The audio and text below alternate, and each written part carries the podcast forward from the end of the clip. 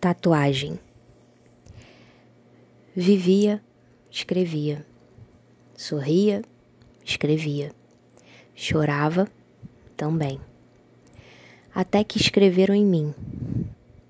E carregada desse conteúdo, das vírgulas, pausas precisas, cláusulas redigidas com conhecimento de causa, bem fundamentadas versos sonorizados como se só pudessem ser lidos em voz alta e de nenhum outro jeito mais.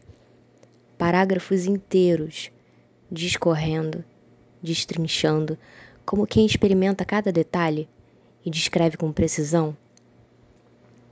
Palavras aparentemente soltas, acompanhadas de ponto de exclamação, reticências e outras com um ponto final cravado. Está escrito em mim como os livros que fazem as histórias viverem independente de seus autores, do que houve depois. As palavras escritas, elas ficam, mais até do que as ditas.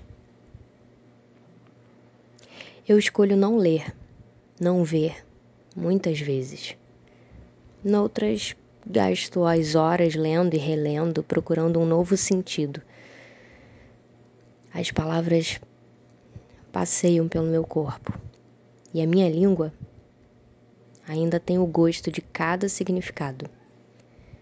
Eu me pergunto o que, que foi usado para imprimir em mim os seus garranchos.